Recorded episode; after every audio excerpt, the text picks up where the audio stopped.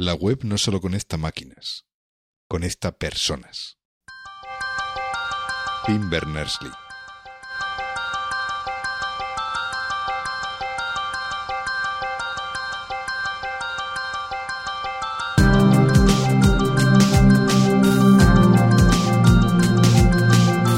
Estás escuchando We Developers, el programa hecho por desarrolladores para desarrolladores donde hablaremos de lenguajes, frameworks, herramientas, tecnología y todas las demás cosas que hacen tan apasionante el mundo del desarrollo de software. Mi nombre es José Antonio Blanco y hoy me acompaña Jonathan Chacón. Hola Jonathan, ¿qué tal? Buenas, pues muy bien, aquí siempre al pie del cañón. Muy bien. Hemos tardado en volver a grabar, la verdad, porque antes estábamos mirando y y el primer episodio de accesibilidad eh, lo grabamos como en agosto de 2012, fue el episodio 9, que hablamos un poco de la accesibilidad en general. Y nos había quedado pendiente pues hablar de la accesibilidad web, que dijimos, bueno, lo grabamos después del verano, tal, y bueno, luego la cosa se complicó, y pero bueno, nunca es tarde si la dicha. Nunca es tarde si la dicha es buena, como dice el refrán. Cierto, pues en ese tiempo he pasado yo de programar web y iOS a, estar en I D y programar para Android domótica. Tú fíjate la vuelta que da la vida. Ya te digo, o sea, es cambiar de, de palo completamente. Totalmente. Pero bueno, hoy, bueno, en este podcast hablaremos un poquito más concretamente de lo que es la web, que es, ha sido la ventana al conocimiento, al trabajo y al estudio para muchas personas. Mm, y sin duda, claro. sí, hay que reconocerle que todo empezó la gente poéticamente al señor a Sir Berners-Lee, Tim Berners-Lee, que hizo el gran invento. Dicen que después del fuego ha sido el mayor invento de la humanidad. Y las malas lenguas, entre las que yo me incluyo en, ese grupo, dice que el señor Lee eh, eh, creó el protocolo HTTP y demás para hacer un trabajo más productivo y más cómodo para él y sus colegas en el CERN. Y mm. todo esto sale allá del año 91-92 mm. con el HTML, que es un lenguaje de marcado muy sencillito. Y en aquellas primeras versiones, pues eh, empezaron a aparecer editores de texto que soportaban linkado y marcado de, enriquecido del texto. Sí, bueno, yo creo que la historia, por lo menos la, historia tal y como yo la conozco, este, es que el hombre este, Tim Berners-Lee, intentaba poner un poco de orden y concierto entre todo el batiburrillo que tenía el CERN de documentación. Y entonces, pues, se inventó este, tanto el lenguaje como el protocolo, un poco, pues, para, para hacer la información más accesible, más navegable, por decirlo de una forma. Y, bueno, las primeras versiones, evidentemente, eran mucho más básico. Del, tanto el protocolo como el, navegador, como lo que, lo que soportaba HTML, pero, pero bueno, era, una, era un inicio, ¿no? Sí, y luego va a Google. 20 años después se carga todo esto con el Google Docs, porque no ves tú los documentos de investigación compartidos en Google Docs, eso es Sodoma y Gomorra de la semántica. Pero bueno, ya eso es otra batalla. Vamos a centrar un poquito en lo que es el concepto de web y, de la aparición también del primer organismo casi digital del mundo, que es el World Wide Web Consortium, el W3C, que con la creación de la web, pues aquí cada uno quería arrimar el asco a su sardina, tanto los fabricantes como los desarrolladores de intérpretes, e incluso universidades que querían aportar su granito de arena sin compartir mucho. Tú sabes, en aquella época lo del open source y demás, poquito. Y bueno, el W3C nace con la principal misión de divulgar y estandarizar la web. era, un poco, como el limpia, fija y da esplendor, ¿no? De la, del HTML. Totalmente. Lo que pasa es que los años pasan y han aparecido cosas raras dentro del W3C, como es el Flash, el applet de Java, igual, pero bueno, ya lo hablamos más adelante que con lo que qué está permitido o no está permitido en la web según el W3C, que esa es otra batalla. pero bueno, el W3C, sí, perdón. Sí, el W3C ha dado muchas vueltas ¿eh? y ha habido, ahora parece que se ha puesto un poco al día, pero también había una temporada ahí atrás que hace unos años, antes de que surgiera todo esto del HTML5 y tal, que, que estaba, estaban un poco desconectados del mundo real y vivían en, sus, en sus mundos de Yuppie, el, con el XHTML y, y no sé qué, no sé qué más, y mientras tanto los, los fabricantes pues mm, hicieron hasta, hasta su propia eh, formación paralela.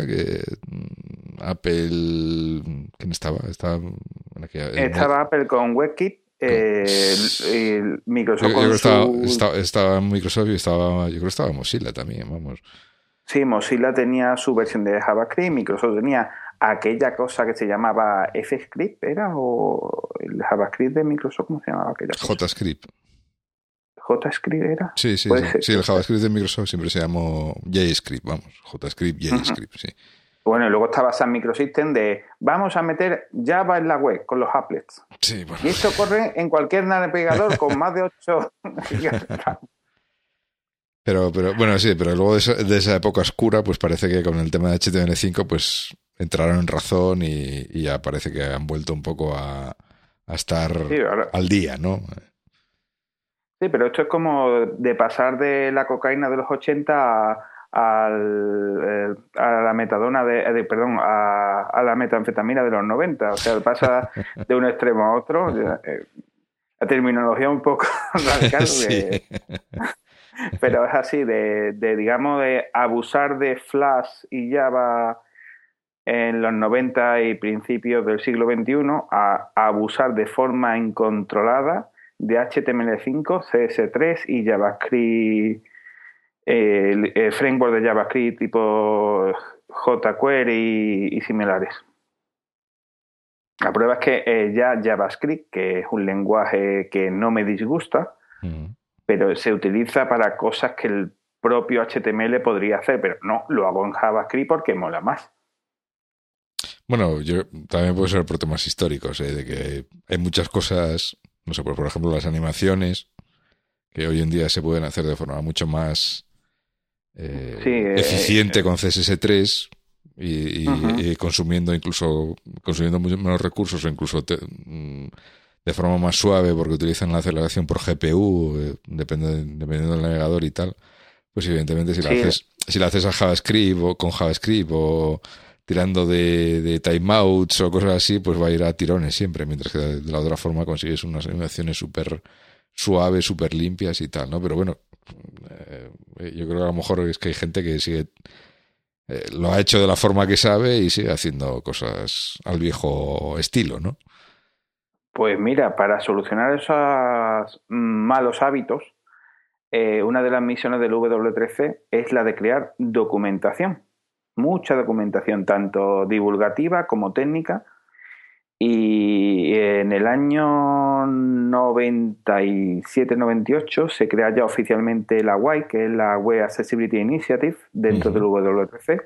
Que el W3C, recordemos que es un grupo de hippies, colegas de Tim Berners-Lee, que se, eh, se agrupan, crean su consorcio para definir que es web con mayúsculas y que es navegar por ahí con Internet Explorer 4 o cosas así, o Netamer, y, que es lo estándar.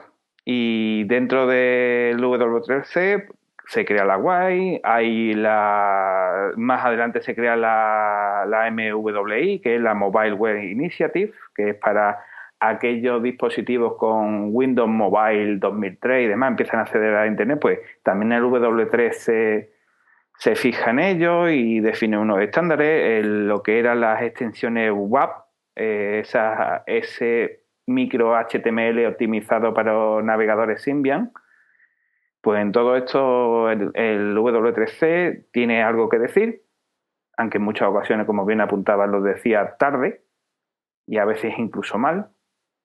Pero bueno, eh, como vamos a hablar de accesibilidad, nos centramos en la WAI. Y, bueno, la, la WAI ah, eh, utiliza un concepto de accesibilidad muy bonito, muy utópico, pero muy asociado a la idea que tiene Tim Berners-Lee sobre la web.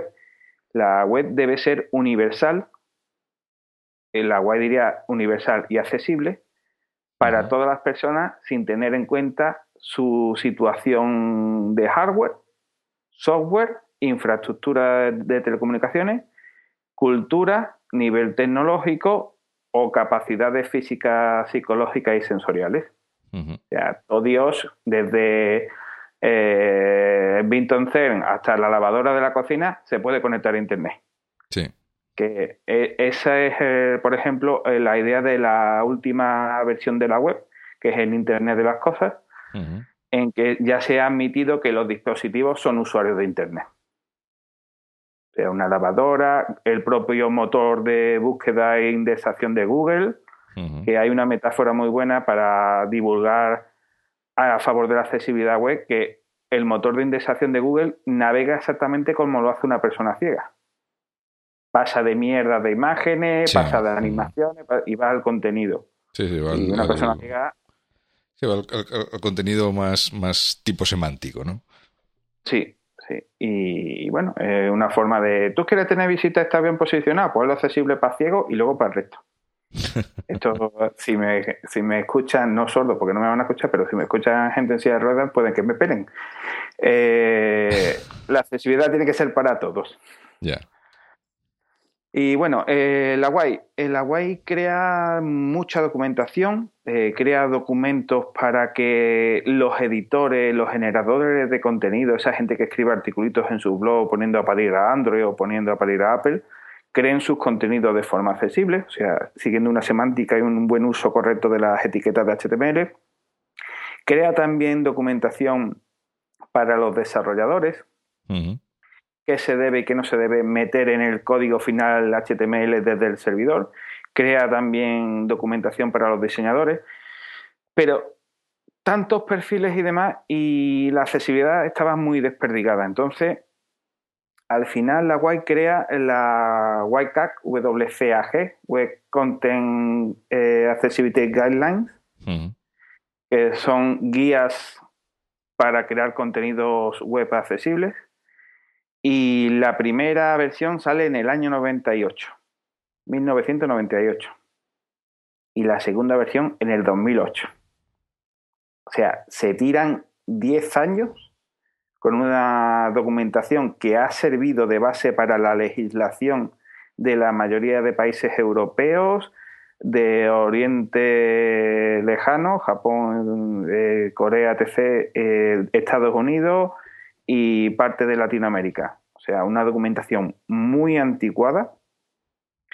Pero bueno, que el W3C estaba con sus cosas y demás, y hasta el 2008 no sale la versión 2.0 de WCAG, y lo importante, hasta casi el 2010 no se aprueba Wildcat 2. O sea, eh, mi experiencia personal, yo he sido miembro colaborador del W3C y cuando se van a tomar decisiones, aunque oficialmente no es la postura oficial, las decisiones se toman por agotamiento. El que eh, mande por último un correo diciendo pues yo no estoy de acuerdo, es el que se lleva el gato al agua.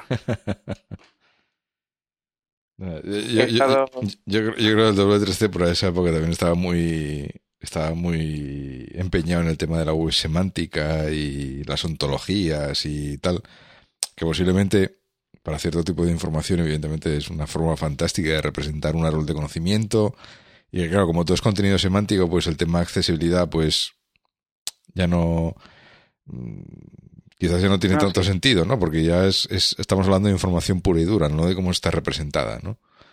Pero... Claro, eh, eh, la semántica es útil, pero un exceso de semántica es como una, una pintura del barroco. Ya no sabe distinguir entre la obra y el marco. Ya. Hmm. Y, eh, y, también a partir del año 2004-2005, no recuerdo bien, empezaron a formar parte del W3C gente que trabajaba misteriosamente en Apple, en Microsoft, en Macromedia. Recordemos que Macromedia fueron los padres de Flash. Eh, por supuesto, gente de Sun Microsystems, que dice tú de, ¿tú vas a abogar en contra de tu producto?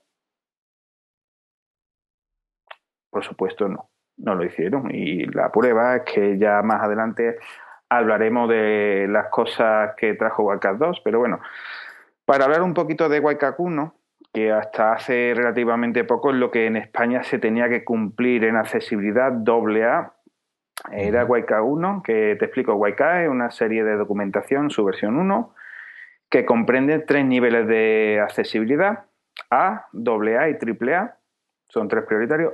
A es el mínimo exigible, AA ayuda a acceder a varios perfiles de discapacidad con problemas y AAA facilita el acceso. O sea, A es el mínimo exigible, AA es garantizar el acceso a la mayoría de usuarios y AAA ya es facilitar muchísimo el acceso.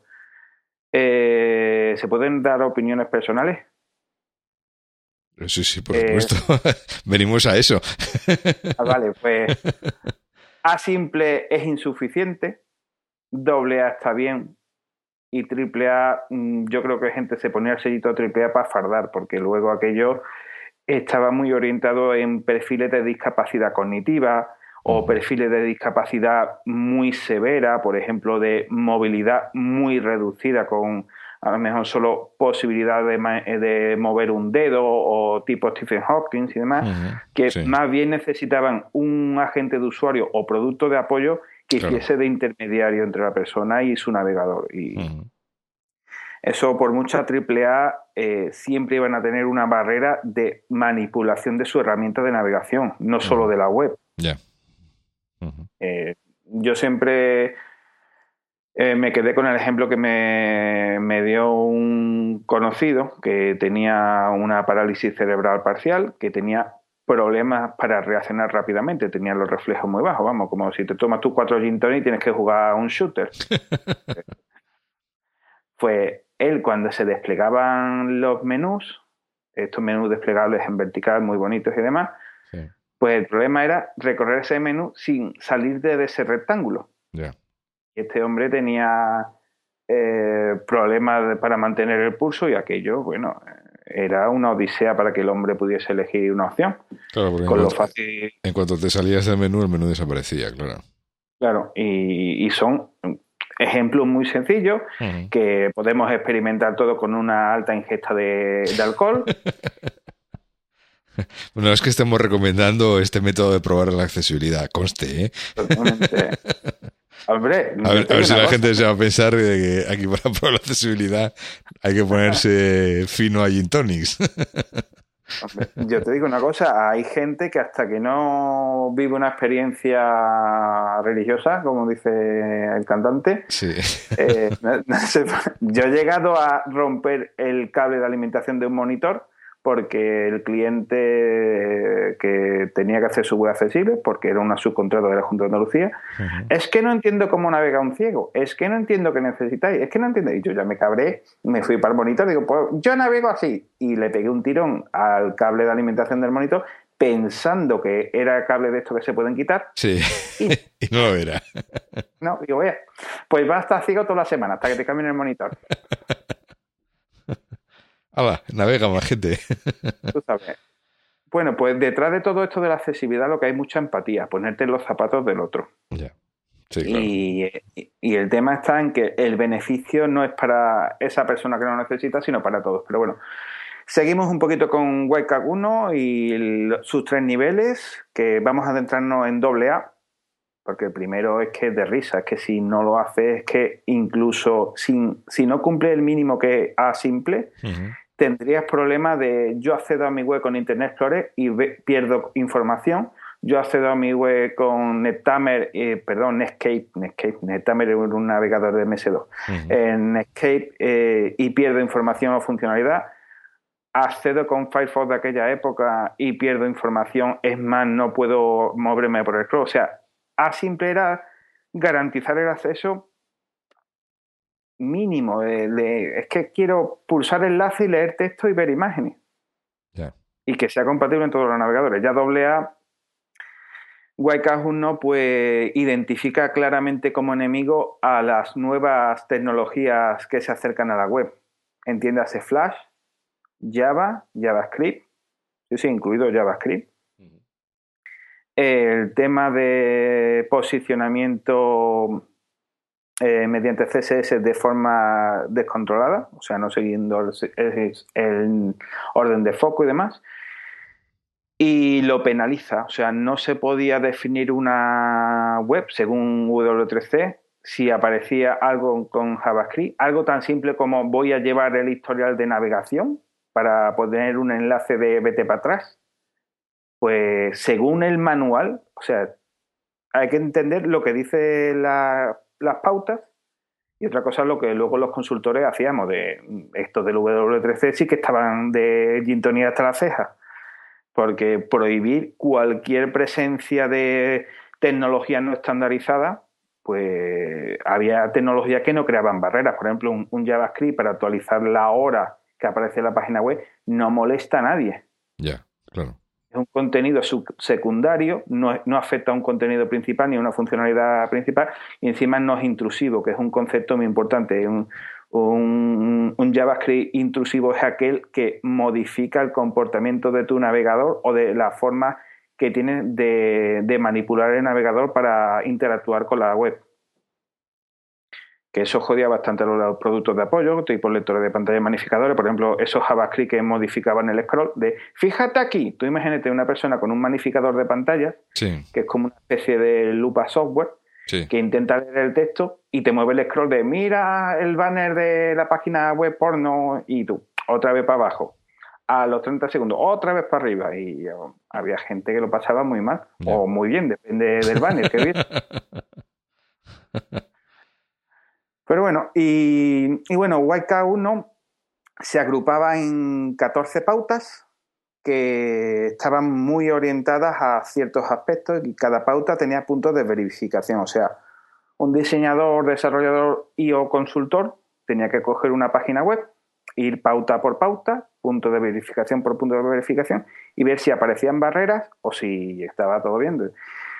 Y, por ejemplo, la primera pauta era el tema de, la, de la primera solución para los problemas de accesibilidad, que son alternativas a contenidos visuales y auditivos.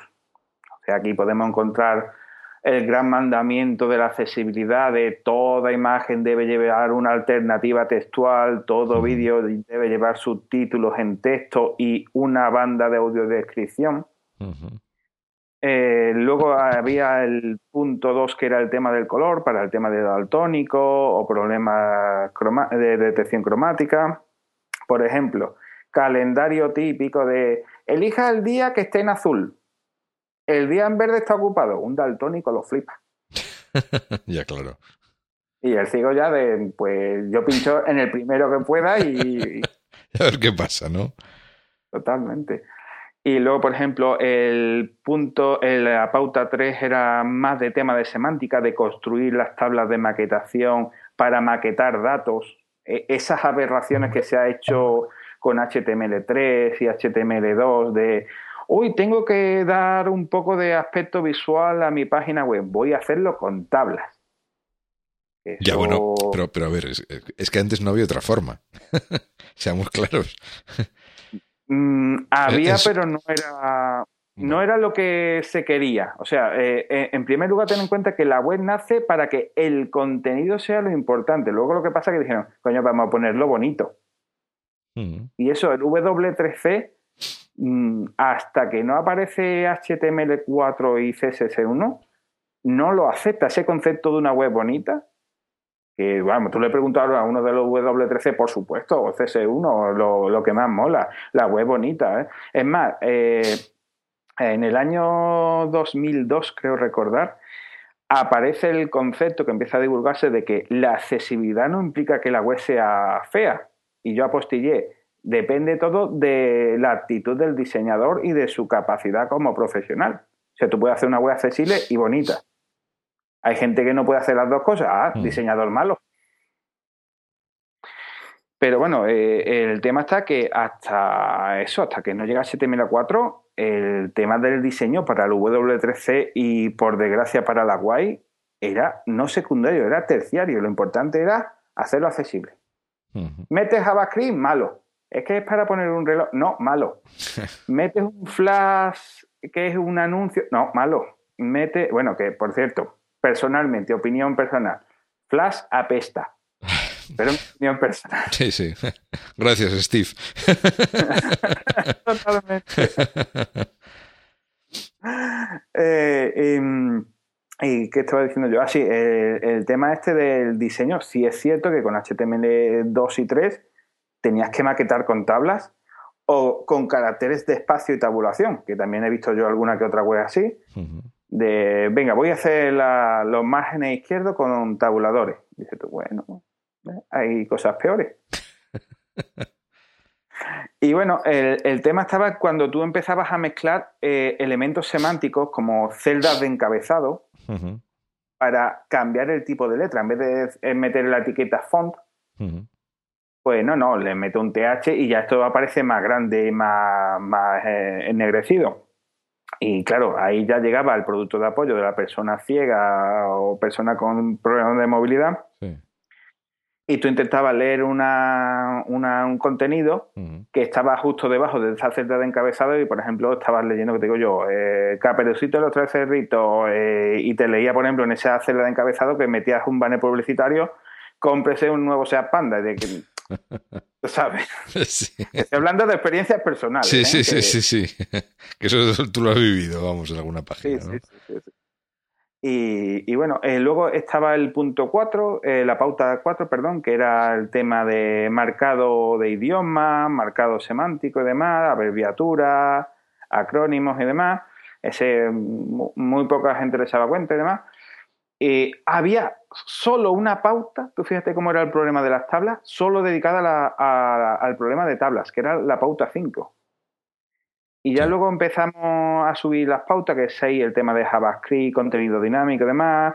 Pauta 7, eh, identificación de elementos eh, blinking, blinking, eh, parpadeantes o que salten, el brillo, destello para los mm, epilépticos. El punto 8 era el tema dedicado especialmente al tema de Flash y Applet Java, de si metes un interfaz incrustado, como era un Flash y demás, tiene que ser compatible con los productos de apoyo. No había productos de apoyo compatible con Flash o con Apple de Java hasta, yo diría que el año 2005, 2006. Entonces, y eso, esto es del año 98, ¿eh? Y bueno, ya la pauta 11 utilice estándares. El PDF no era un estándar, ¿eh? O sea, hasta el año 2008 meter el PDF era motivo de no certificar para algunas empresas encargadas de certificar accesibilidad web. Tú pones un documento en PDF y te decían, te lo dejo pasar si mete además poderte descargar el contenido en HTML. Tú es que si pincho en un punto HTML, lo voy a abrir con el navegador, no lo puedo descargar. Yeah. Pues ponlo en TXT. Dices tú, bueno, es el formato más accesible para todo el mundo, aunque pierde semántica. Solo es contenido. Y y eso, y bueno, el resto de pautas 12 es para el tema de marcos. ¿Cuánto daño? Mira que las tablas han hecho daño con la maquetación, pero los marcos. Sí, los marcos yo creo que han sido una pesadilla para todo el mundo. Es que eso de quiero salirme de esta página y no puedo. Bueno, eso en Escape yo, problema muy yo, yo, creo que hoy en día no los utiliza absolutamente nadie ya. ¿no? Yo eh, creo, creo, que hace siglos que, veo, que no veo una página que utilice frames. Pues bueno, un secreto. O, igual es que, o, igual es que yo navego por páginas muy selectas, no sé. No, no, eh, los widgets, esto de Twitter, Facebook y demás, en realidad son iframes. Pero los widgets de dónde? De cuando tú de compartir este artículo en Twitter. Eso es un iframe. Ah, sí, bueno, puede ser. Y con JavaScript te crea un iframe.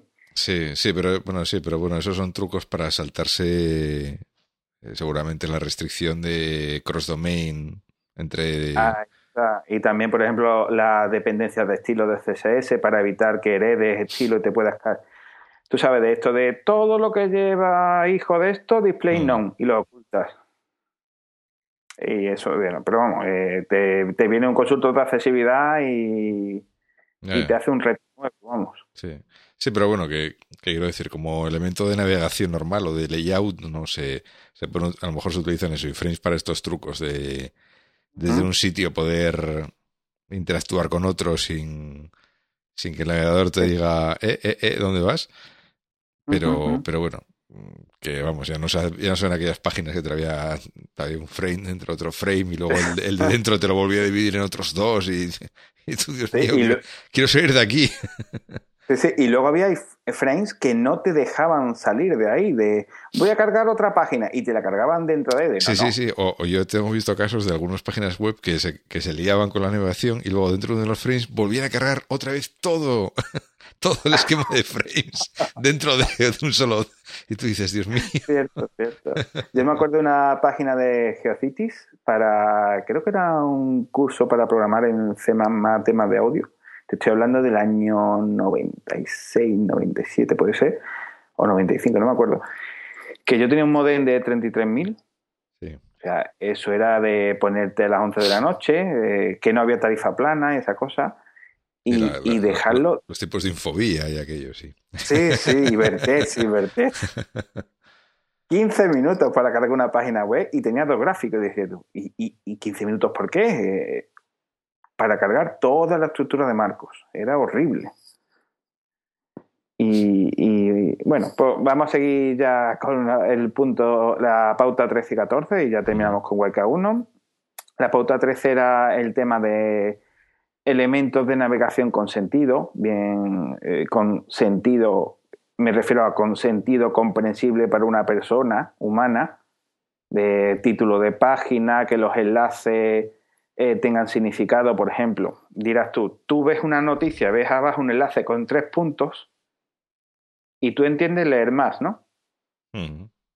Sí. ¿Sí? Pues eso lo entiendes tú. Muchas personas, eh, no con discapacidad cognitiva, ¿eh? personas mayores o gente que a lo mejor no ve que eso es un enlace, se queda, bueno, será un elemento decorativo. O, por ejemplo, las personas ciegas y las personas eh, con discapacidad cognitiva, algunos perfiles, utilizamos una herramienta que nos muestra todos los enlaces de la página en una lista. Entonces yo, por ejemplo, me puedo encontrar una lista que leer más, leer más, leer más, leer más, leer más. 15 noticias, leer más y ahora dice tú, pues pito, pito, gorgorito. A ver cuál es. O por ejemplo el tema de poner un símbolo, un símbolo más, que la síntesis de voz más avanzada te leen más, pero otra síntesis de voz mm, no leen nada, porque dice, ah, símbolos matemáticos yo no leo nada, porque no hay número para decir uno más uno, entonces se quedan callados y tú, coño, ¿qué es esto? Hombre, te digo una cosa, personalmente a veces navegar estando ciego es una aventura de, uy, ¿qué pasará si puedo los enlaces? Sí, que, vas a, a, a, ver qué sale, ¿no? Sorpresa. Totalmente. Y por último, la, la pauta 14 era específica eh, de la discapacidad cognitiva de las personas mayores. No usar jerga técnica en una web generalista, eh, eh, controlar mucho el lenguaje empleado, proporcionar mecanismos para una navegación coherente y lógica. Muy, metidos en personas mayores, y esto en el año 98 ya se veía venir que, en Europa la población mayor iba a ser muy importante. Y, bueno, eh, hasta el año 2008, esto fue lo vigente, por resumir, proporciona alternativa a todo, no uses tablas para maquetar, utiliza bien los encabezados, que los elementos de navegación sean coherentes y tengan sentido, y nunca, nunca, nunca, nunca, nunca uses Flash, JavaScript, Java o similares. Bajo ningún concepto. Esto según WK1. De, todas formas, a ver, quiero decir, mm, todo eso, o sea, muchas de esas cosas que me estás contando eh, son cosas que luego se han repetido fuera del ámbito de accesibilidad, pues eh, con el tema de HTML5 o de la, o de la web semántica también, ¿no? Lo de, lo de utilizar eh, pues utilizar eh, eh, menos tags eh, que tenía la versión, las versiones antiguas de HTML, pues para dar estilo y pasar todo eso a CSS y dejar, dejar pues tags como, no sé, strong, pues para dar un, un sentido semántico a, al resaltar esa palabra, no, no darle un sentido visual solamente de ponerla en negrita. o, o, utilizar pues listas como LI o UL, eh, pues para hacer listas ordenadas. ordenadas y tal, aunque luego hagas un menú con ellas mediante CSS, pero que bueno, que, que, que semánticamente sea una lista, ¿no? Y, bueno, cosas, cosas así, ¿no? O sea, que son, a veces son recomendaciones que, que estarán ahí, pero que luego se han repetido muchas veces en otra en otros ámbitos. Sí, sí. Bueno, eh, eh, con YCAG 1 ya había el mandamiento de separar eh, el, código, el contenido, el HTML, del diseño. En la mayoría de los casos posibles, o sea, mm, podías meter un, pero tenías que ser compatible con las hojas de estilo personalizadas por el usuario. Por ejemplo, yo tengo un, por ejemplo, un ejemplo ¿eh? hipotético. Imagínate que yo tengo un síndrome raro que no veo el color rojo, que existe, por cierto. Eh, bueno, pues yo me hago una hoja de estilo que cualquier elemento rojo o similar lo convierto en azul para poder verlo. Sí. Pues si tu página web pasa de mi hoja de estilo y, por ejemplo, es una la página web del Sevilla Fútbol Club, todo rojo, venga, pues yo no veo una mierda. Eh, son barreras de ese tipo. Y, ya en YCAT 2, por ir ya pasando un poco de YCAT 1, se exige que el HTML y el CSS no estén mezclados. En YCAT 2, por ir avanzando un poquito, tenemos los tres niveles de, de accesibilidad, A, AA y AAA. Para el caso lo mismo, A es que es tan mínimo que es obligatorio, AA es el ideal, AAA mm, es más realista que el de YCAT 1, pero en YCAT 2 mi visión personal y la de otros colegas consultores es que se han olvidado bastante de la discapacidad cognitiva, que sí es cierto que es un perfil tan ambiguo y tan amplio que es muy complicado dar una solución universal para todas las necesidades, porque yo siempre le pongo el, tema de que una persona con un autismo severo que tiene muy poca capacidad de comunicación, mm, personalmente y siendo crudo y realista, dudo yo que eh, una persona con ese perfil de autismo entre en un blog de alguien que ponga recetas de cocina o que hable de lo que le ha pasado el fin de semana, porque tiene un vocabulario tan reducido,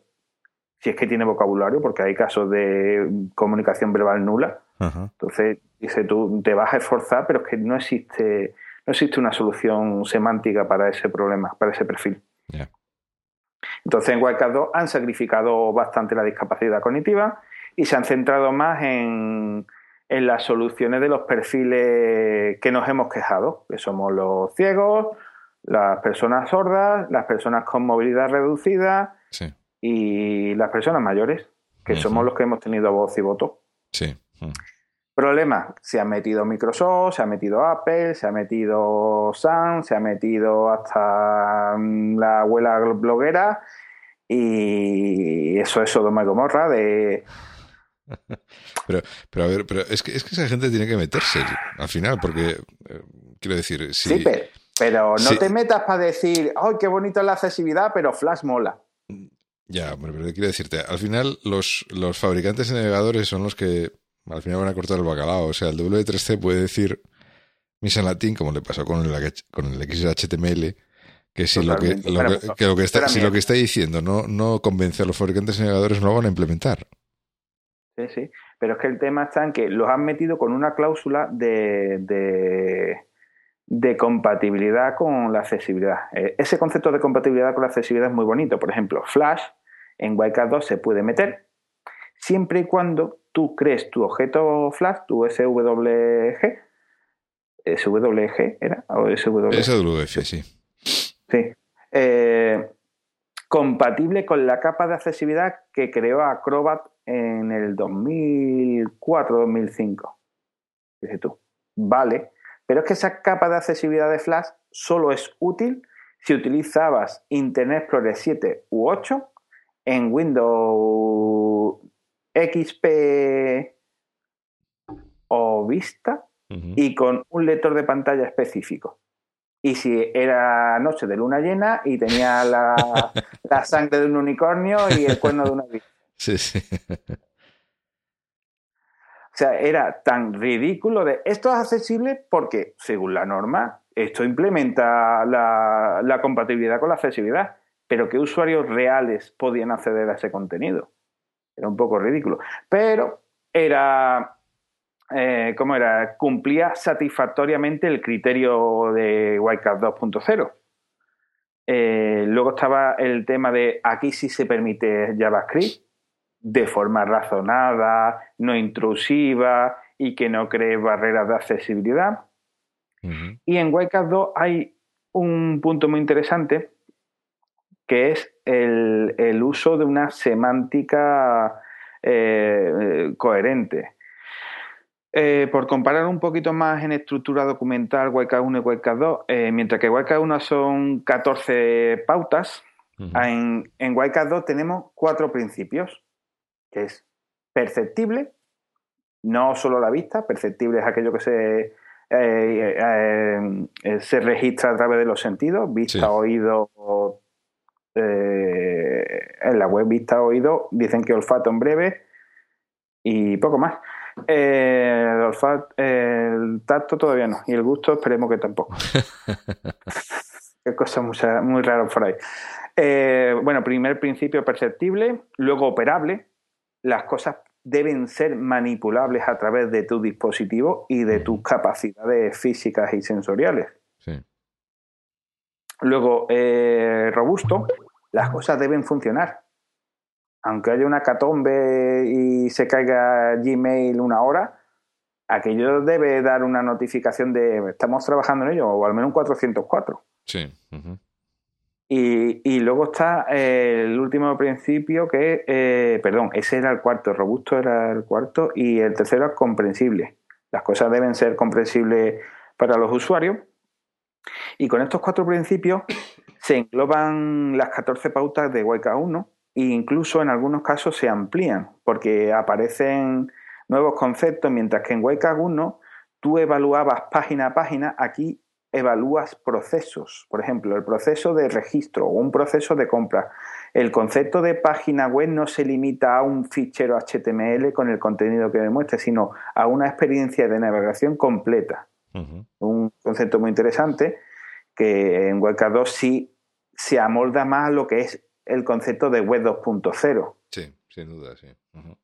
Y es que antes lo de mm, Webcam 1 eh, era la web monolítica de yo te suelto un churro en vertical de tiramillas para abajo con todos los contenidos y, en Webcam 2 ya eh, aparecen elementos que no existían con la web 1.0, que era el tema de eh, eh, contenidos laterales, eh, enlaces transversales, operaciones embebidas y demás. Y aquí sí hay un avance más racional. sí es cierto que es más libertad o como yo digo muchas veces libertinaje en algunos aspectos, pero sí es cierto que la, documentación técnica que aporta el, la UAI para limitar o, definir qué es y qué no es compatible con la accesibilidad es mucho más específica. O sea, que un desarrollador, un diseñador tiene ejemplos claros de qué no debe hacer o cómo debe solucionar algo. Otra cosa que el cliente diga, yo es que quiero mi logotipo de un repollo naranja sobre un fondo rosa claro o furcia y aquello no tiene contraste suficiente. O sea, una cosa es lo que el desarrollador deba hacer y otra lo que el cliente quiera. Sí. Eso hay, mm, eh, por ejemplo, ciertos bancos europeos que tienen unos colores eh, oficiales un poco mm, inapropiados por el contraste, eso de blanco y naranja o cosas así, pues no. Pero bueno, no le va a decir tú a. Creo que es ING Direct, ¿no? blanco y naranja. Sí, pero bueno, claro, es que como el naranja es el color nacional, pues. pues que ponga un naranja más vivo.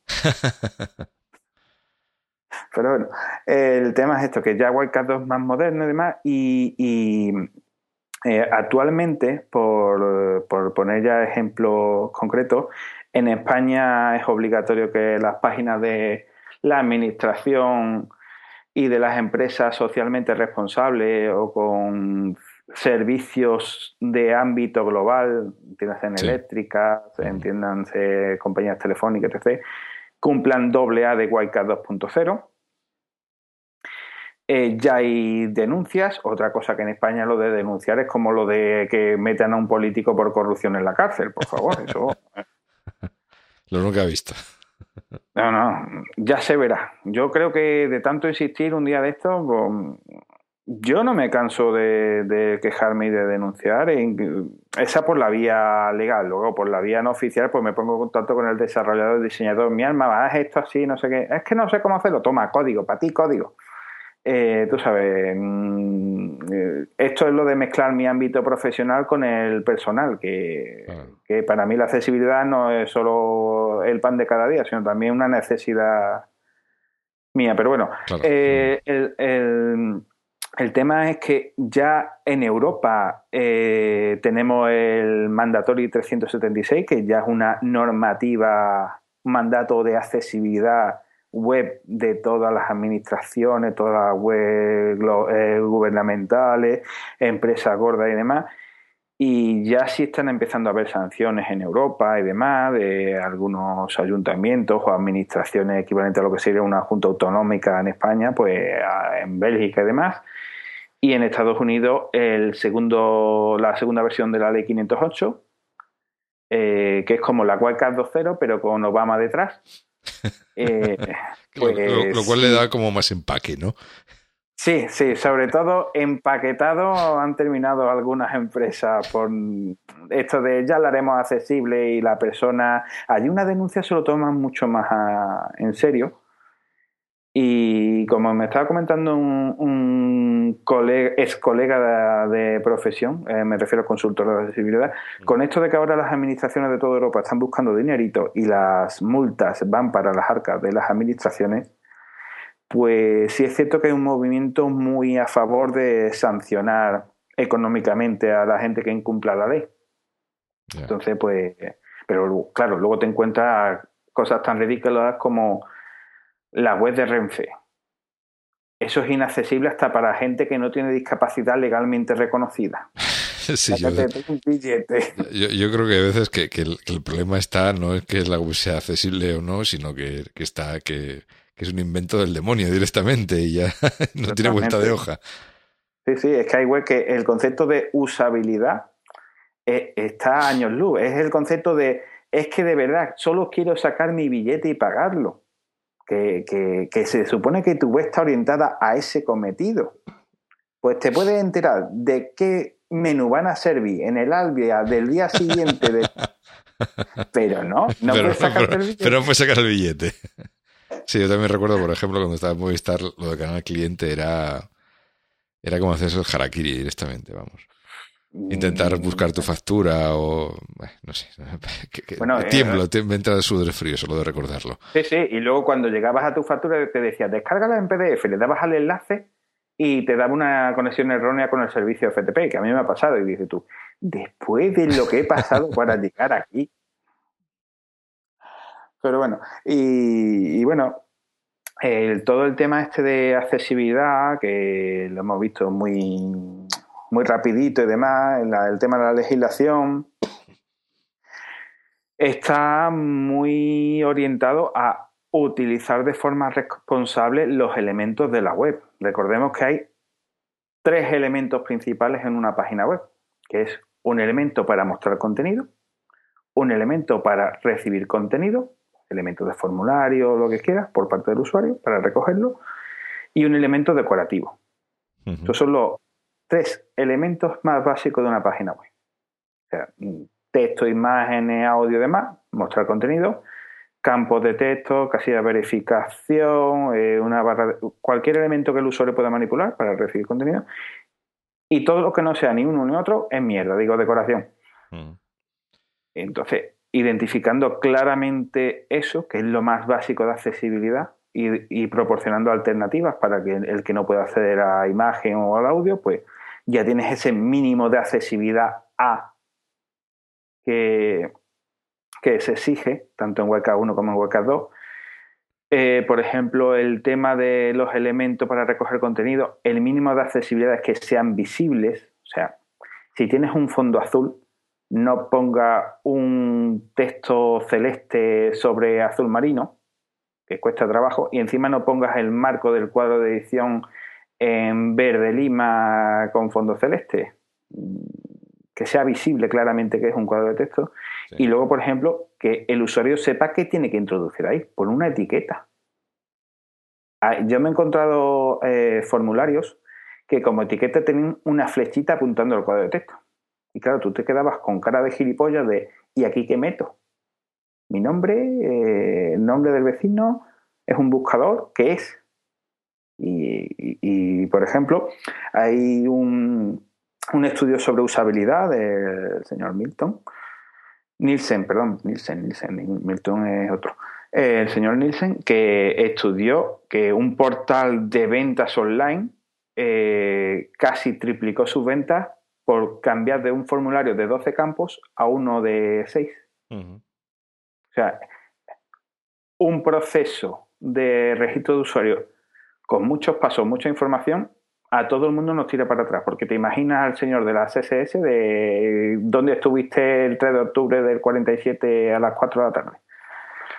Es un, el ceder información en la web nos cuesta mucho. Bueno, luego están los, jóvenes nativos digitales, como llaman algunos. Eh, yo digo gente que ha nacido con una PlayStation debajo del brazo, pero bueno.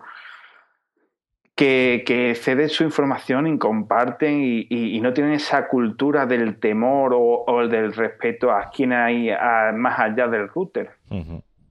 y, y, es un problema serio que ya estoy filosofando un poco de la web, eh, si, si, nuestros padres nos han enseñado a mirar para ambos lados cuando cruzamos la calle, ¿por qué no enseñamos a nuestros hijos a mirar más allá de la barra de direcciones a ver quién hay detrás de esa web? Es igual de peligroso. En algunos casos te puede joder la vida, que ya se han dado casos de gente que en redes sociales recibe campañas de calumnia, campañas de bullying y los padres no, no son conscientes de que la web es la nueva calle. Y si a las 8 de la noche o las 9 de la noche tenías que estar en casa para cenar, que si no tu madre te daba con la pargata, pues en Internet es un poco igual.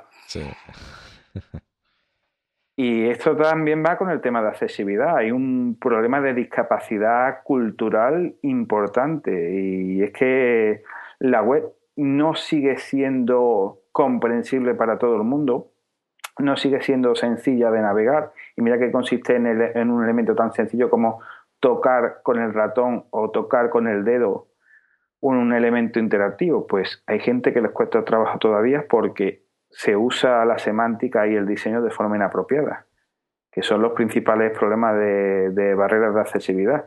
Un incorrecto uso del diseño o un incorrecto uso de la semántica o la funcionalidad. Ah. ¿Por qué hay diseñadores que utilizan eh, eh, controles de botones, un input button de HTML como enlace o enlaces como botones? Vamos a ver. Usuario contraseña y un enlace de hacer login. Mete un botón submit. Toda la vida de Dios. Pues, y, luego, si quieres que parezca un enlace, pero que sea un botón, ¿no?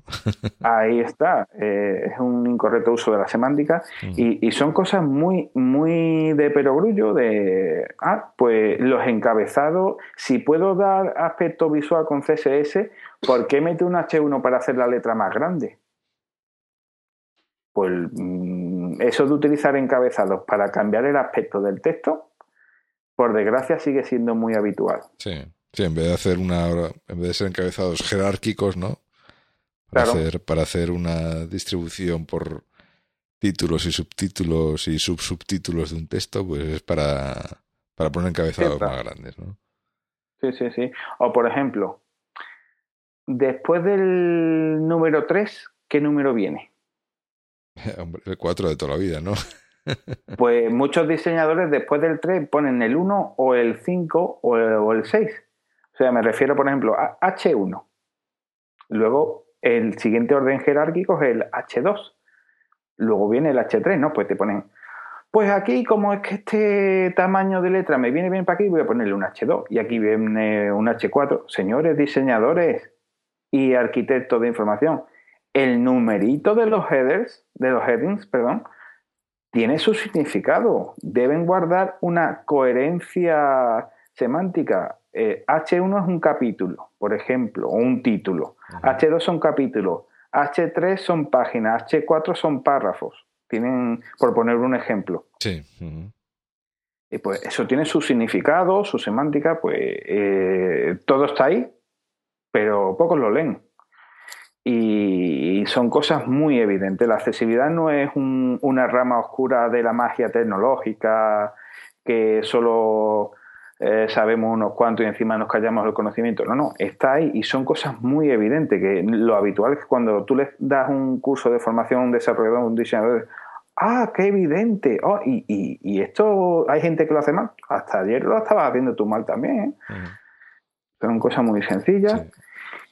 Y, bueno, eh, creo que en el anterior número eh, explicamos el concepto del beneficio general de la accesibilidad, pero si quiere para que se grabe a fuego o se hagan un tatuaje, repito un poquito, pero poquito, que no sé cuánto tiempo llevamos ya. Ah, pues mira, una horita. Un ratito, sí, una horita casi. Pues bueno, el tema eh, estamos los que tenemos el título de discapacitado legal. Sea, de, yo animo a todo el que quiera que si quiere un título de discapacidad legal se pinche un ojo, se corte una mano, cosas así. ¿Sabes? Eh, ahora, en serio, eh, yo siempre digo que mm, yo no he elegido ser ciego, pero en algunos momentos prefiero esto a otros perfiles que me he encontrado, pero esto no mola. A mí si me dan a elegir, yo hubiera elegido mi otra discapacidad, que es ser guapo. Entonces, pues el tema está en que aquí tenemos que convivir todos y, mi beneficio te beneficia a ti. Por ejemplo, una de las ramas que estoy trabajando yo ahora en I+.D. es el tema de adaptar el interfaz, la interfaz, perdón, al contexto. Por ejemplo, si hay demasiada luz ambiental, en ese momento tú eres ciego, porque estas pantallitas de smartphone con luz solar no es un pijo. Sí. Pues si tú tienes un elemento de contenido accesible, yo puedo buscar cambiarte el contraste de color para adaptarlo. Que incluso así no puedes ver la pantalla porque hay mucha luz. Bueno, pues en ese momento vas a navegar como un ciego. El teléfono te va a hablar.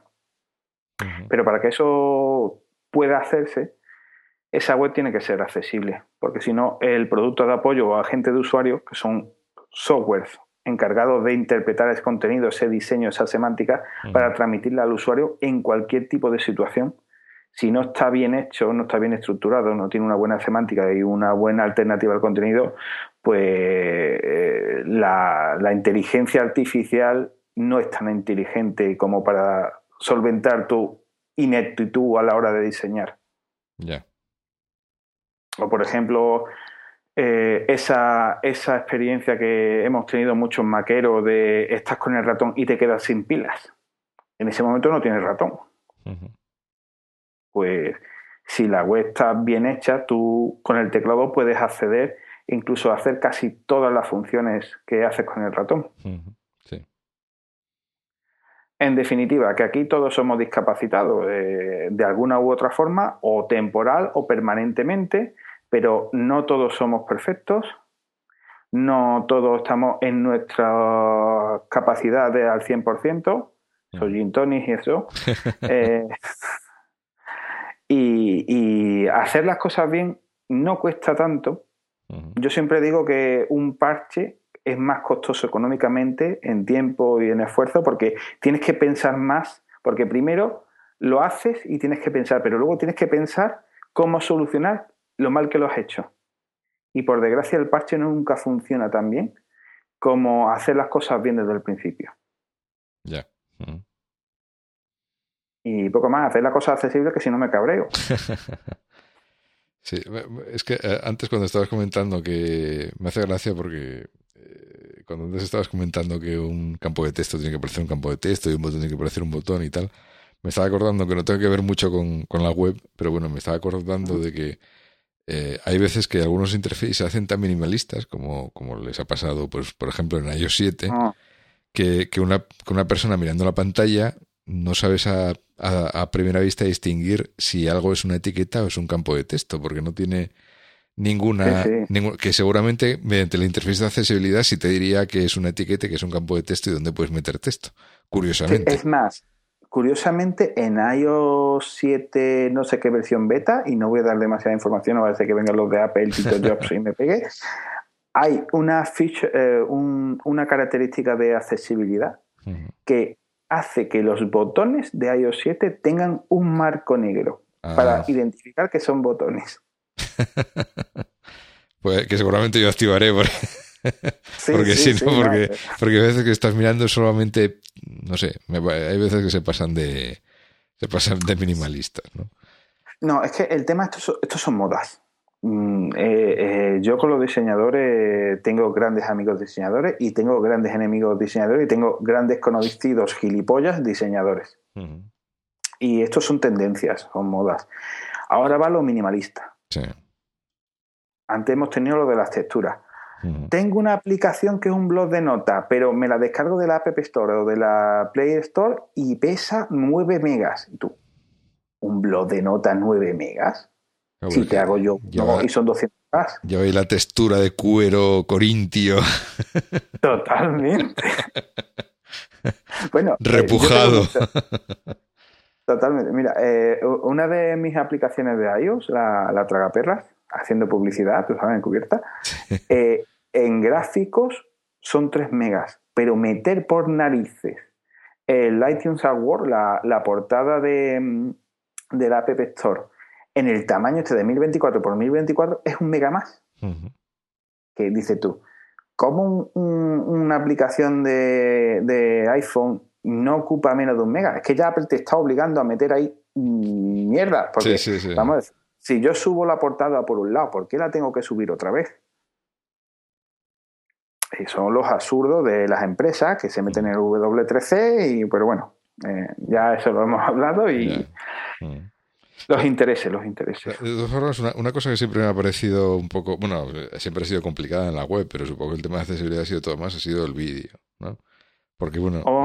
eh, en, tema de ese vídeo, los fabricantes no se han puesto nunca de acuerdo con el tema de códex y de soporte generalizado, que, si yo soporto a, mm, M, o sea, el MP4, sí, MKV, eh, es que ten en cuenta que hay eh, eh, salvo OGG y algún formato de estos libres. Sí, que solo soporta, que solo soporta Firefox normalmente. Sí, sí, sí, sí, El tema está en que hay patentes en software, patentes de hardware, patentes de patentes.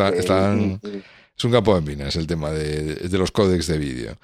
Y, Ten en cuenta porque se supone que, el, más el más extendido es el H264, el código más extendido, pero claro, tiene patentes por arriba, por abajo y por los lados. Se supone que mm, tienen licencia de uso de visualización para...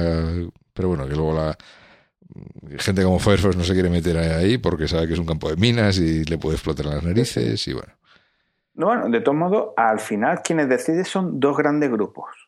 Uno son la industria del porno y otros son los usuarios que se descargan películas. Tú fíjate que eh, eh, del año antes de del 2010, el formato más habitual de vídeo en Internet era AVI de Microsoft.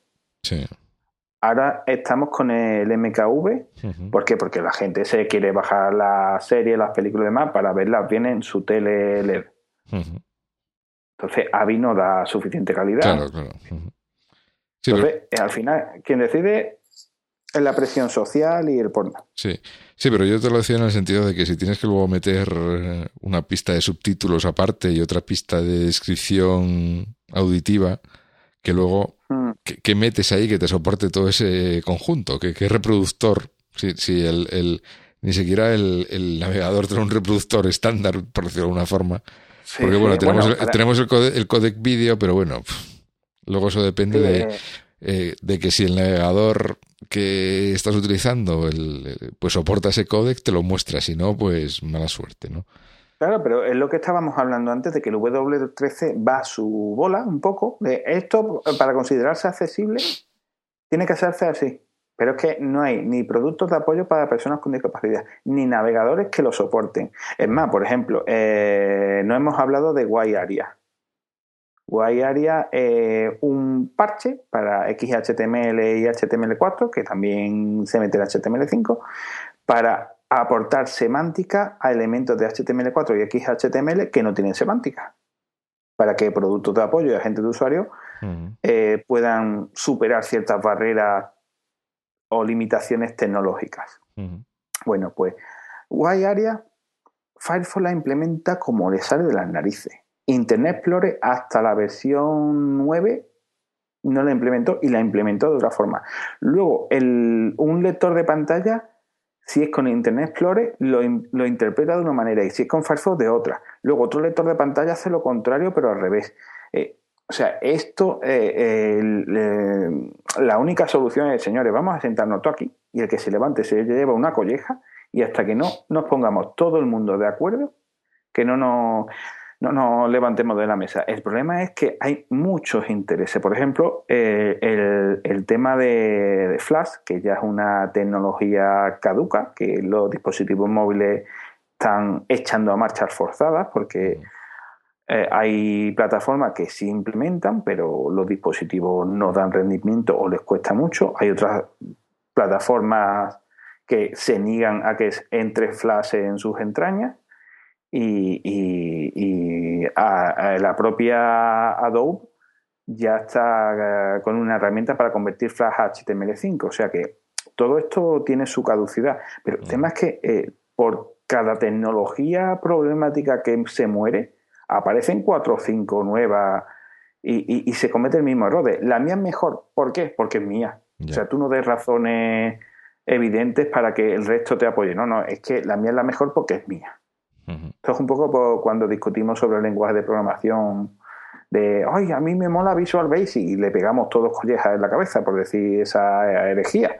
Pero bueno, hay gente que le gusta el Visual Basic, hay que respetarlo. Hay otros que somos más de Small Talk y hay gente que incluso le, ve el gusto a Java. hay gente para todo. sí, sí, sí. yo que ahora estoy sufriendo mucho a Java, me acuerdo muchas veces de Diego. sí. Pero es que. Y bueno, luego están las limitaciones de la plataforma. Android apesta. Y el emulador de Android apesta más. el emulador de Android es, eh, es, un, es un castigo divino una plaga bíblica. Pero bueno, el tema es que eh, hacer las cosas bien, accesibles, usables, choca con los conocimientos y los conceptos que tienen los profesionales, la mayoría de profesionales actuales de la web. Y también, también chocan con los intereses de las empresas que están detrás de Internet. Y hay una batalla importante. Sí, pero de todas formas, ¿a ti no te parece que los avances que ha habido en, la tecnología web, por decirlo de una forma, en las últimas versiones de HTML, la locura con eh, el posicionamiento SEO, todo eso, ¿no te parece que ha servido también para hacer en general la web un poco más accesible? En el sentido, sí, sí, pero... en el sentido de que, bueno, pues eso, eh, el contenido es más orientado a la semántica para que web lo sepa encontrar mejor o cosas tan simples como a lo mejor las, las web fonts, por ejemplo, porque yo yo me acuerdo que antes, pues, eh, a lo mejor para hacer un encabezado chulo en un tipo de letra que no venía por defecto, pues te hacías una imagen. Ibas, a, ibas al editor, al Photoshop, cogías un tipo de que te gustaba, lo ponías así, pim pam, y luego lo pegabas como imagen en, el, eh, en la página, ¿no? Pero a lo mejor no le ponías ninguna descripción alternativa ni nada. O le ponías imagen 257.gif, que también. Sí, también. en cambio, hoy en día, pues te baja, puedes hacerlo con una web font, escribes el texto normal y eso sigue siendo texto, aunque luego el, el, navegador lo pinte como, como le parezca, ¿no?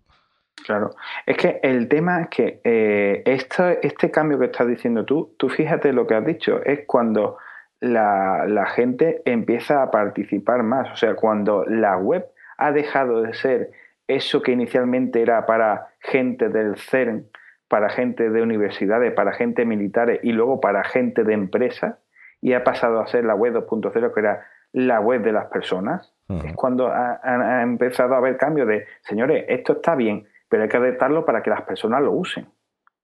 Es un poco como el, el, tema de, de, de las cafeteras eléctricas. Eh, no sé cómo he llegado a esta idea, pero te, la desarrollo un poco.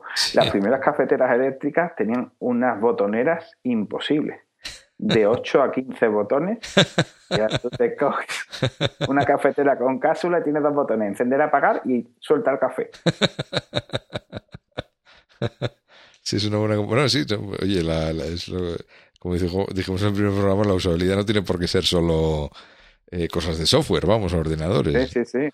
O sea, puede ser un, ascensor, una lavadora, una cafetera, cualquier cosa. Bueno, eh, un día de esto hablaremos de accesibilidad y ergonomía física y tendremos que hablar de vibradores y dildos adaptados a distintos perfiles. Que también, también. Tiene tela la cosa, ¿eh? de... Sí, sí, sí. Bueno, eh, por, por un pequeño adelanto. En Japón hay un servicio para el desahogo sexual de personas con discapacidad motriz severa.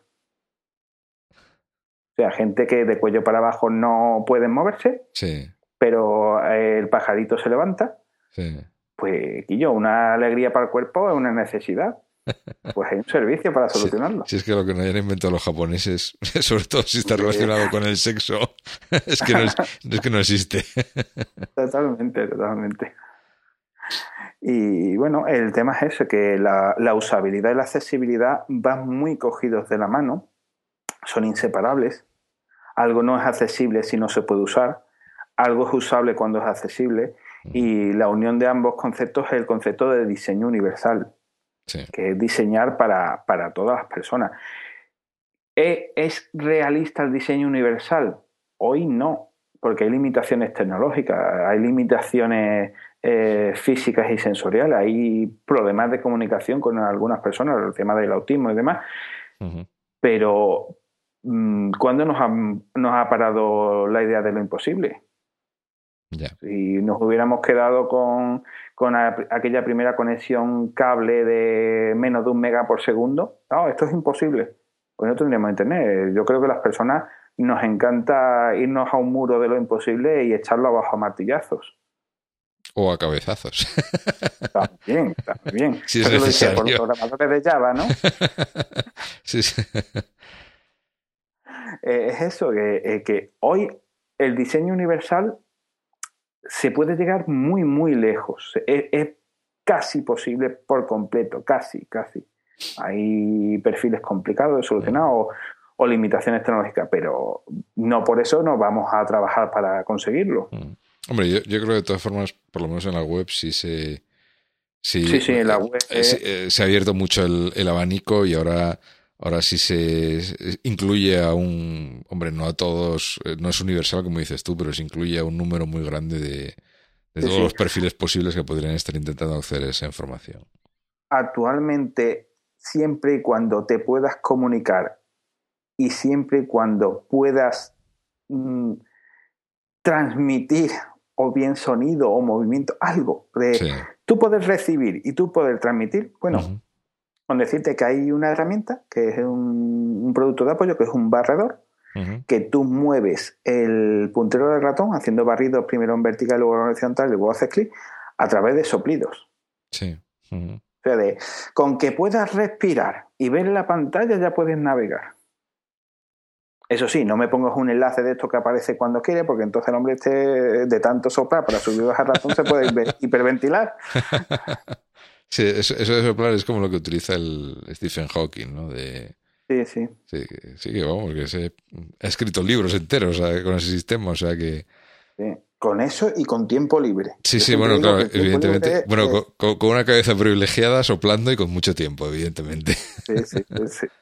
No, yo siempre cuando me han preguntado, oye, ¿qué se necesita para que las personas con tales necesidades puedan hacer tal cosa? Primero, tiempo tiempo para que los de I más D nos dejen hacer las cosas, que luego es otra batalla, pero bueno.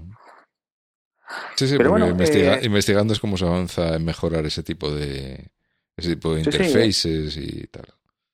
Y conociendo el problema, pero no conociendo de, ah, yo sé que existen personas ciegas o personas sordas. No, no. no. Sabes que existen, pero moléstate en conocerlas. Ya.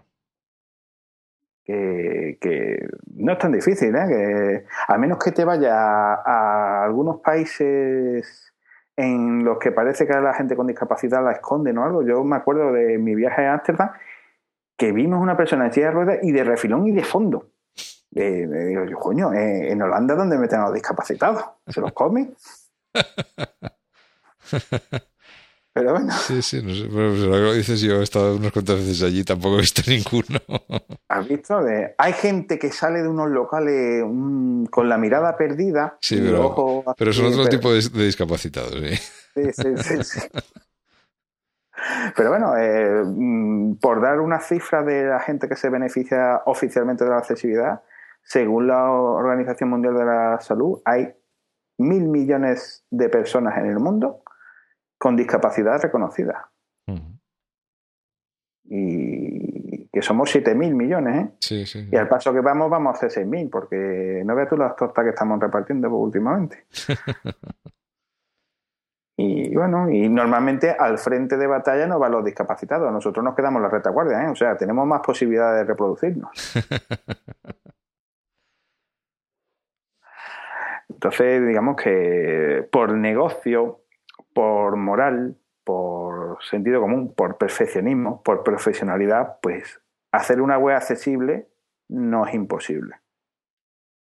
Ni, tampoco complicado, que es lo más, lo más triste. sí, no, sí, el tema es que usa las cosas de forma apropiada. Eh, por ejemplo, tú para hacer una puerta no utilizas ladrillos. ¿Podrías hacer una puerta con ladrillos? Sí, y seguro, seguro, que, seguro que un arquitecto que la hace, seguro. Sí, bueno, eh, bueno hablando de arquitectos. No es que te ganas en contra de los arquitectos, pero bueno. Mm, yo tengo en contra de los arquitectos el concepto de que el escalón es bello. O sea, yo sé que tiene sus razones económicas, tanto en espacio como en, en digamos, arquitectura.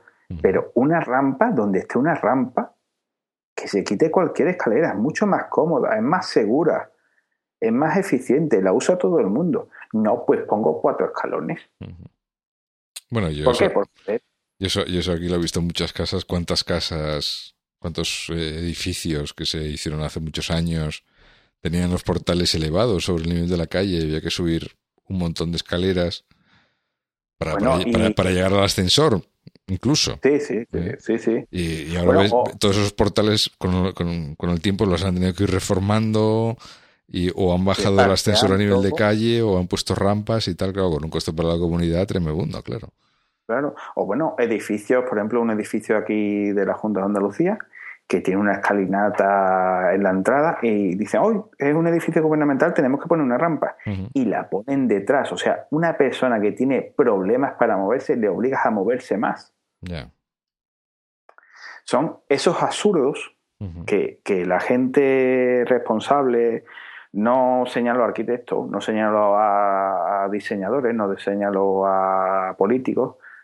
Hago un vago movimiento englobándolo a todos de antes de hacer algo, ¿por qué no piensan en las repercusiones de qué sucede si hacen eso así? Y también es un problema de concienciación social, de que el tema de la accesibilidad, ah, esto para los discapacitados, el resto no lo necesitamos. No, no, pues verá que con 80 años sube tú esa escalinata. Y yo no sé tú, pero yo quiero vivir 80 años y si son 90 mejor. Evidentemente. y es el tema de que pensamos ahora eh, para, eh, para el hoy. Y mañana, si después de esos cuatro gin que llevamos diciendo vas y te rompes una pierna y, vas con muletas, subir esos cuatro escalones es un suicidio. Y si está lloviendo más, y si encima llevas la, la bolsa del mercado, ya, pues una rampa. Pues lo mismo de la rampa es el tema de la web. Soluciones tan simples como ponerle un texto apropiado, un enlace o una alternativa a una imagen, o usar los encabezados para encabezar. O no metas el flash en medio, por favor. Son cosas muy de sentido común, pero hasta que alguien no te las dice o te rompe el cable del monitor o, o te pasa lo que sea, que ojalá que no, no te pones en el pellejo del otro. Ya, no, no, está claro, sí, que, hace, hace, falta cierto sentido de empatía, como decías antes, para, para comprender también el problema y ser consciente de que, de que bueno, de que hay que procurar que todo el mundo pueda acceder de forma apropiada a la información que estás poniendo en la web y que no tenga inconvenientes. Claro, claro, es como, eh, por ejemplo, la gente que lea gente que desarrolla en Android y acordándose de los parientes del emulador de Android, probad a instalar Eclipse, ¿verdad? Qué guay. Eso es conocer el problema. Eclipse, esa maravillosa herramienta tan apreciada pues por todo el mundo mundial. Pues yo la prefiero al Android Studio. ¿eh? Madre, pues tiene que ser malo en accesibilidad al Android Studio entonces. Tiene que ser muy mm, malo. Malo no, yo es que no veo nada. Claro. O sea, lo, lo abro y, no veo nada. Y claro, mm, me puse en contacto con la gente de Google. Oye, que esto no veo nada. Que soy ciego. Ah, mándale una captura de pantalla. Te hago la captura de pantalla, se la van. No, no, pues salir sale. Digo, no, no, que yo no digo que no salga, pero es que yo con lector de pantalla no veo un pijo. solo me falta pues contestarte, no, es que es para desarrolladores. sí, no, bueno, eh, e, ese tema, por suerte para mí, como mido un 85, pues en personas no se atreven a decirme eso. Sí, pero los de Google, como son así. Bueno, mm, yo no sé si te he contado mi experiencia con el responsable de accesibilidad de Google. Un ciego. Mm, bueno, me voy a callar el resto de la frase como lo llamo. Sí que los tiempos de eh, Android 1.6 empezó a ser accesible, o decían ellos. Sí. Y, oye, eh, tengo un teléfono con Android, soy ciego y quiero meterle el lector de pantallas. Ah, pues píllate un teléfono con cursor. No, es que tengo este, el HTC Magic, que no tiene cursor. No, pues ese no te vale. Es que no tengo otro, ¿verdad? Yo además de ciego soy limitado en recursos económicos. Sí, claro, claro, sí, sí. No, pues conéctale un teclado Bluetooth con cursores. ¿Vale? Pero es que no puedo conectarle el teclado Bluetooth porque no me es accesible. Pide ayuda. Y mira, pero que yo no, yo no puedo ponerme a las 3 de la mañana a mi mujer, cariño, cariño, me conecta el teclado Bluetooth. Es que el divorcio es lo de menos, es que peligra mi integridad física. Y, y claro, entonces hubo un cruce de correos entre esta persona y yo de yo no sé en tu país, pero en mi país llevamos 70 años luchando por la autonomía personal de las personas con discapacidad. Sí. Y, hay un conocido tetrapléjico que tuve la oportunidad de dar una charla divulgativa con él en un congreso muy, muy bonito eh, sobre educación especial y demás, y él decía que las personas con necesidades especiales eh, necesitaríamos a un asistente casi perfecto y solo él conocía a uno. Y ponía la, la, foto esta típica de Superman en el Empire State Building. Eh, dice tú, es que nadie tiene la suficiente paciencia, nadie puede estar todo el día asistiéndote y la única solución es la autonomía personal. Claro, lógico, sí, sí. Pero para esa autonomía personal necesitamos que el resto de gente no me ponga barreras por el medio. Claro, evidentemente. Y ese es el tema. Que acordaos a aquellos que aparcáis las motocicletas y las bici encima de la acera, por favor.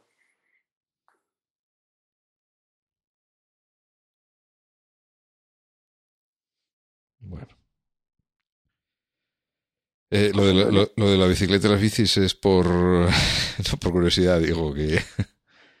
Hombre, mm, tú sabes de esto que sales con el palo. Sí. Bici, bici, parquímetro, bici, motocicleta. Uy, retrovisor de motocicleta, me lo lleva de paseo. Ya. Pero bueno, es lo mismo que los encabezados.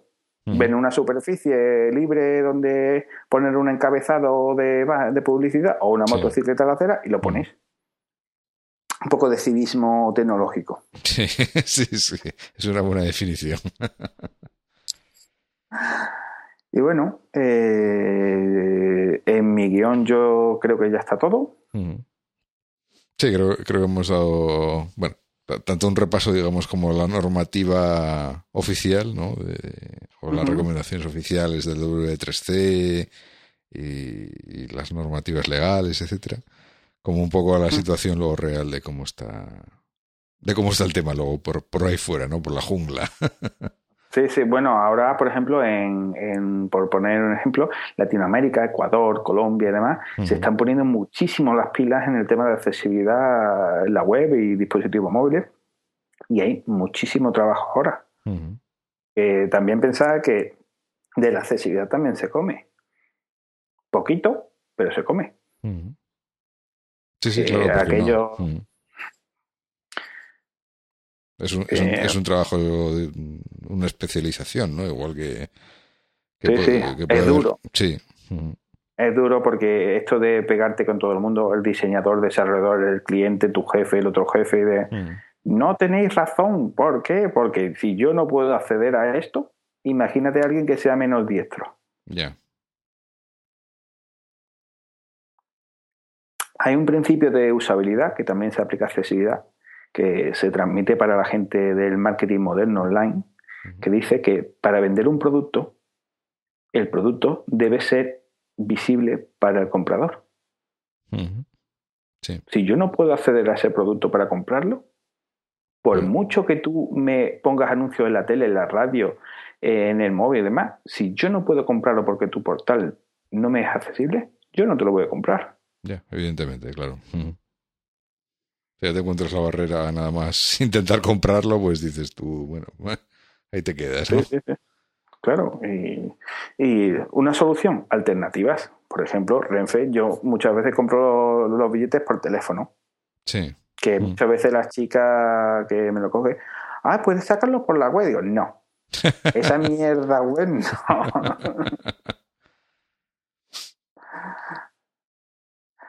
Pero bueno, eh, es, una alternativa. O sea, puedo llegar al producto.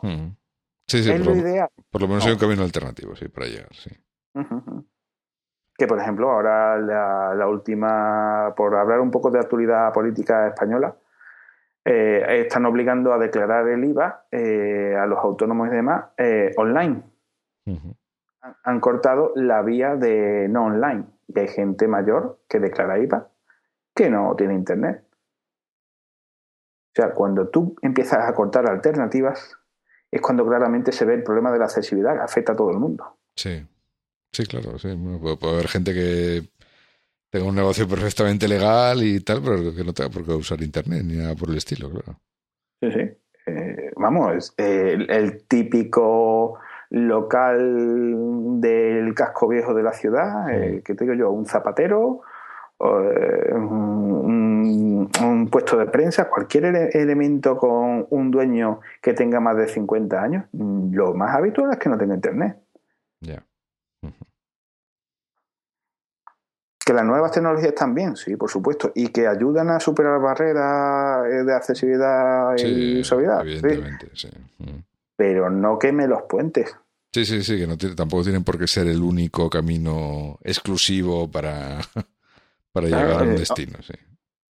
Lo, lo, ideal, lo ideal es lo que hace Apple con su hardware. una armonía entre hardware y software, pues una armonía entre lo digital y lo analógico. Por suerte o por desgracia, todavía no vivimos en un mundo totalmente virtual. Tenemos horas de vida analógica eh, en este mundo real. Pues mm, estamos obligados a interactuar en ambos mundos. No, no me cortes caminos por un lado. Sí, está claro que es un, es un tema, es un tema complejo, sí.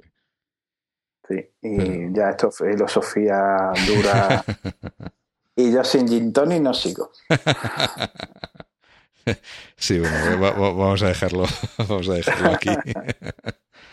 Eh, sí, pero, pero, bueno, yo creo que ha estado bien también ofrecer un poco el punto de vista de, de eso, ¿no? De, de, la realidad de, de para qué para qué sirve también un poco la accesibilidad las personas que lo mm. necesitan y, Claro, es que el tema de la accesibilidad en la web es muy importante mm. porque la web ha sido un, un camino para gente en, pueda empezar a trabajar. Gente que mm, eh, en un mundo cruelmente real no puede trabajar. Por ejemplo, gente con tetraplegia trabaja desde su casa. Eh, gente que no puede ir a la universidad asiste a la universidad online. Gente que, que, no se puede comunicar eh, se, está, se, está, comunicando y Internet la web, más concretamente, no solo Internet, eh, eh, ha ofrecido todas esas oportunidades. Por eso eh, hay un, interés muy especial en que sea lo más accesible posible. Y, mucho esfuerzo. Sí, sí, además yo por eso quería también dedicarle en concreto un programa solamente a la accesibilidad web, porque evidentemente la, la, web es un portal inmenso donde mucha gente, como tú dices, trabaja, estudia, se relaciona, etcétera y, evidentemente es fundamental que, que, tratar el tema de la accesibilidad exclusivamente para, para, para el tema de la web. Claro, y, por ejemplo, esos antros de prevención que han salido dentro de la web, que son las redes sociales tipo Facebook y demás, eh, ya hay sentencias en Estados Unidos que creo que era para el 2015 o este 2014, tienen que cumplir unos mínimos de accesibilidad. Si no, en Europa y en Estados Unidos las empaquetan. Sí, claro, claro. Pero a lo mejor se, se, preocupan solo de que los desarrollos queden bonitos o, o que les faciliten sus, sus eh, oscuros, sus, intereses. Sus, oscuros intereses de captar datos de la gente y esas cosas. Pero... Sí, porque vamos a hablar claro, Facebook bonito no es. Y usable yo ya me he encontrado a muchos usuarios que no entienden cómo se maneja Facebook. Le tiene que echar horas para entender su filosofía y, luego accesible ya no, mejor ni me meto porque voy a terminar jurando en arameo. Sí, bueno, ese sería otro tema. Sí, sí, sí. Y el tema es ese, que mm, si quieren cumplir la ley, que otra cosa es que luego terminen pagando multas, etc. Pero Facebook lo tienen que echar abajo y volverlo a hacer. La parte de interfaz. Sí, sí, sí, sí. sí. Bueno, sería la decimoquinta vez que lo hacen, o sea que tampoco creo que. También. no nos cueste mucho. Sí, sí, sí, sí. pero bueno, que también te digo una cosa, que mil millones de personas también es un trocito de pastel importante para Facebook. Que, sí, sí, sí. es un trocito importante de la humanidad, sí, sin duda. Y, algunos incluso tenemos dinero para gastar. ¿eh? Sois eh, objetivos eh, deseables. Ahí, ahí. Hombre, yo ya estoy casado, tú sabes, yo soy monógamo. no, no, no, digo para los anunciantes, vamos. bueno, es que tú sabes que los anunciantes son las prostitutas del contenido, ¿no? que quieren ahí tus datos para venderte el oro y el moro. Sí, totalmente. O si no, para convencerte de que de verdad necesitas los que ellos te venden, que esa es otra. Sí, bueno, hay, de todo. Bueno, Jonathan, pues, pues nada, muchas gracias por acompañarnos hoy, por hablarnos eh, largo y tendido del tema de la accesibilidad web y de, toda la, todo lo demás que hemos hablado, de toda la filosofía. Nada, un placer. Eh, y, nada, bueno, pues eh, espero tener otra vez aquí ya hablando de otros temas. Oye, pues no vamos a hablar siempre solo de accesibilidad, pues otro día vienes y nos cuentas tus experiencias con el emulador de Android. Queda pendiente la, de ergonomía física ah, eh, de los vibradores. Sí. yo, creo, yo creo que para eso tienes que buscarte otro podcast. Este, en este quedaría un poco off topic la ergonomía es una ciencia de la ingeniería, ¿eh? una rama de la ingeniería. Sí, sí, sí, sí, pero bueno, de los vibradores en concreto. Mm. Es por poner un ejemplo, por poner un ejemplo. Pero que me ibas a preguntar tú de Android.